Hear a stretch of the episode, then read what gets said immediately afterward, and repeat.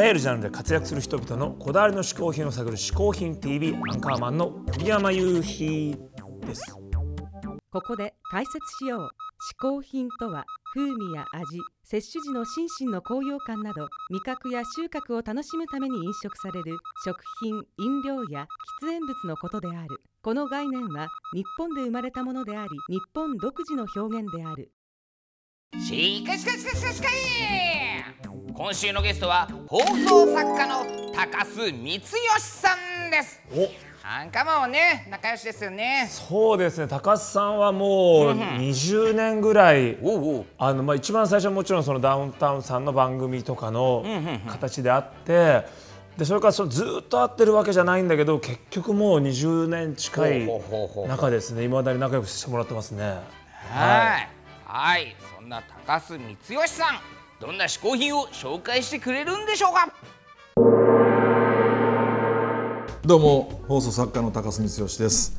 えー僕があの紹介したい一つ目の、えー嗜好品なんですけどもそれがこちらです、えーボロモノって言いましてあのご存知な人は多分いると思うんですけどもちろんね。あの五十嵐美京さんっていう漫画家の人がいらっしゃってこの人がね面白い漫画描くんですよ。あのネクラトピアとかねかかってきなさいとか。その当時はまあダウンタウン僕ら高校の時ですかね。面白いなっつって3人でよくこう見てたんですけどその人が急にあのラッコのこのほのぼのしたアニメを作り出してこのアニメというか本をね。でこれそもそも聞いてみたら竹書房の辻井さんって編集長の方がいらっしゃったんですけどその人の原稿の下にちょこっと書いたのがこのラッコだったんですよね。でこれ何ですか？これ。っつって「いやちょっと暇だから書いたんだよ」って五十嵐さんが言った時にそのそのいやこれちょっといいじゃないですか。っつってこう無駄に長いほとんどセリフもないいじめる？とかっていうだけなんですけどもこれがねなんとかも味わいがあってでこれがねあの僕はそれでも大好きで五十嵐さん大好きで「ボロモノってなんでボロモノにをやろうと思ったんですか?」っつったら「いや辻君がいいって言ったから」っつって「ああそうですか」で僕見たらよかったんででそれを映画にするってなってまた全然ねボロモノが世にそんなにねあのすごいすごいとか今なんか今はテレビでやってるみたいですけど、まあ、あんまやってなくてその時に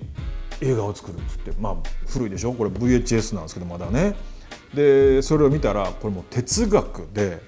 ファーストカットがどんなんかっつうとファーストカットって言いますね。多分まあ見ないし売ってないから分かんないと思うんですけどこうこうやっててパチッパチッってボロボロがするんですよ。だこうすると指が移動するんですよね。で歩きながらボノボノがこれをやってると「うわ楽しい」って言い出すんですよ。でボノボノがもう一回戻って道を戻ってでもう一回同じようにこうこれこうするんですね。指がこう右行ったり左行ったりすると。そしたら「あれ？さっきより楽しくないな」っつって もう一回戻ってやり出すんですよ。でそれがファーストカット。で僕はもうその時にもうすでにあなんか面白いぞ。なんやねんこれすごいなと思って。まあストーリーとしてはすごい簡単でこの森の中にあの大きいやつが来るって噂が流れるんですよ。大きいやつが現れるって。それは何か言わないとその大きいやつが現れると何かが変わるんだってこう森中の生き物がなんか噂では聞いて何年か前に来たそいつが来ると何かが変わるんだよっていう話をずっとしててでいよいよ来るぞ来るぞってみんながバタバタバタバタ森中の動物がするんですけどもでそいつがこうガーッとまあ現れるんです。まあ、いろんなストーリーはあるんですよいろんなことあるんですけどボノボノもいろんなことあるんですけどもなんかそれをこう見送りながらみんながドキドキしながらそいつが去っていくんですよね。でボノボノもそういろんな生き物がなんとなくあれ何かが変わったのか本当にでもワクワクしてる時は確かに楽しかったなで過ぎちゃうと楽しさがなくなったのかなとかっていう話をしだすんですよね。でその後にボノボノがなんで楽しいことはすぐ終わっちゃうんだろうって言うんですよ。したらこのね砂鳥猫さんっていうのが、えーその答えには何も言わないんですけども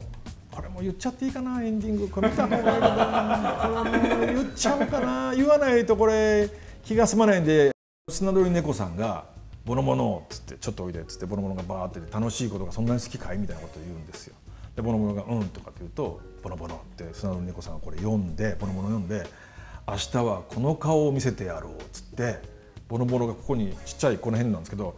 こうこうかぶりつくようにこう顔をアップに寄せてってもう何とも言えへんねあの笑ってるかのおかしな顔するんですよなんかなんかねへの字に目が曲がるみたいなこんな目できんのかみたいなこの砂通り猫さんがしはるんですよ。で明日はこの顔を見せてやろうって言ってボノボノが「はあ」っていう顔になった瞬間に森の鳥がブワーって飛んでいってエンディングなんですけどもうね哲学なんですよね。ギャグはあるんですけども言いたいことは楽しいことは何で終わるのかなとで楽しいことを明日どう明日どうなるかなって時にこの幼子さんが明日はこの顔を見せてあげるからっていう楽しみを一個もらえたみたいなそれをちょっとあ早出しのように出してくれたというようなエンディングなんですけどね。大好きな五十嵐さんがこれを僕は絶賛してこれは素晴らしいって言った時に2本目の映画の五十嵐さんが書いた台本ですよ。台本に高須君ギャグを入れてくれっていう頼まれていやそんなねもうその大好きな人だし尊敬する人にギャグなんか入れるんだけど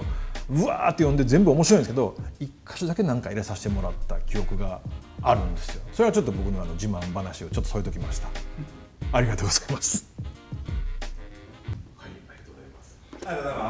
全部言っちゃったな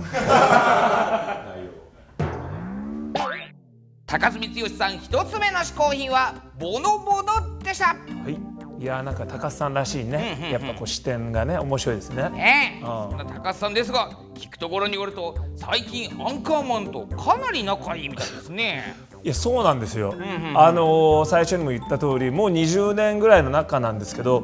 そんなにずっと会ってたわけじゃないんだけど、そのここに来てなんかねやたらと会うんですよ。わファミレスで偶然会ったり。あそういうのもあるんだ。いやなんか全然もうここじゃ会わないだろうっていうようなある会に行ったらいたりとか、高須さんの事務所でバーベキューパーティーがあるんですけど、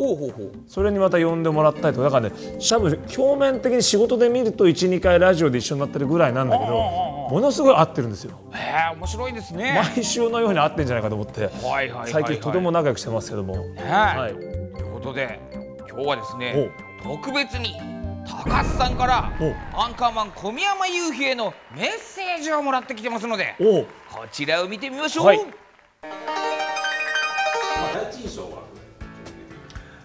あのね第一印象はねあのいやもう好青年であの相方が相方ですからね。あの 好青年でで清潔感ある子やなと思うのと あとはねミュージシャンにはあるまじきその礼儀正しさ。まあなんやろうなあの。やっぱなんかね身についたものですよね。やっぱりなんか品がある。あのミュージシャンは品がないわけじゃないんですけど どことなく品がある感じがしたのがイメージかな。で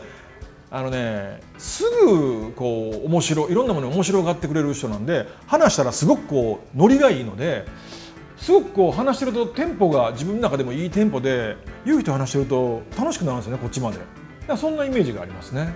はい。どんな人か、えー、ごめんなさい先ほども言いましたけどもどんな人かって言いますとまああの真面目ですよね。まず真面目。アドリブ真面目っぽい真面目かどうか知りません。真面目っぽい。あとはまあ清潔感があるのでなんとなくそのねいろんなことにいや面白があるんですけどもすごいこうなんかな正面から話を聞いてくれるような安心感がありますね。ミュージシャン さっきから俺ミュージシャン否定するのばっかりけどあのーもうちょいいい加減な人も僕たくさん知ってるんでその中ではねきっちりきっちりやってくるタイプかな。きっちりこうアベレージを取ってくるみたいな感じのイメージかな。夕日のイメージって。だからすごくね話して楽しい。あの好きですね。あの人間として友達としても大好きなあの合う。僕と波長が合う。感じがしますね。はい、いやもうねあのいろんな才能があるので多方面にねミュージシャンだけじゃなくこういろんなことをされてるのでこうした方がいいっていう偉そうなことはないんですけどもなんか今カレーをにすごくハマってて昔そんなカレー好きとか言ってなかったのになんでいつからこうカレーカレーカレーカレー言い出すようになってカレー、まあ、言うたもんやからね。もうやらなしゃあないみたいなとこあるんでしょうね。僕は分かるんですよ。あの言ってしまうともうやらざるを得ない。でまあそういうふうにやってると同じようにカレーが好きな人がいてるから、まあ、それが勝手にあのライバル視してしまうのでもっとカレーとこう踏み込んでいくんでしょうけどもあのやっぱりこう食べ物というのはいろんなものを食べて年齢を重ねていくと胃腸も弱くなってきますし健康が大事です。あのいろんな食事をとってもらって人生食べる回数っていうのはもう限られてるので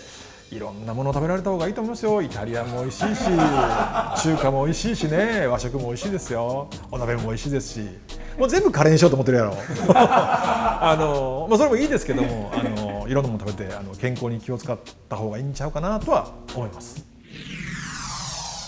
いやー高橋さん本当ね温かいメッセージありがとうございます。嬉しいねあれね。僕のね体調までやっぱ気にしてくれてね食生活まで、その割でもね高橋さんの番組に呼ばれる時にカレー作ってこいって言われるんで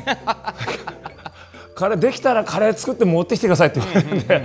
作っていくんですけどでも本当に高橋さんとねすごい気があってラジオなんかでもいつもね話させてもらってるんでこれからも一つ仲良くしてください。というわけで来週もはいはいはい。高橋さんの後編ですので皆さんお楽しみに。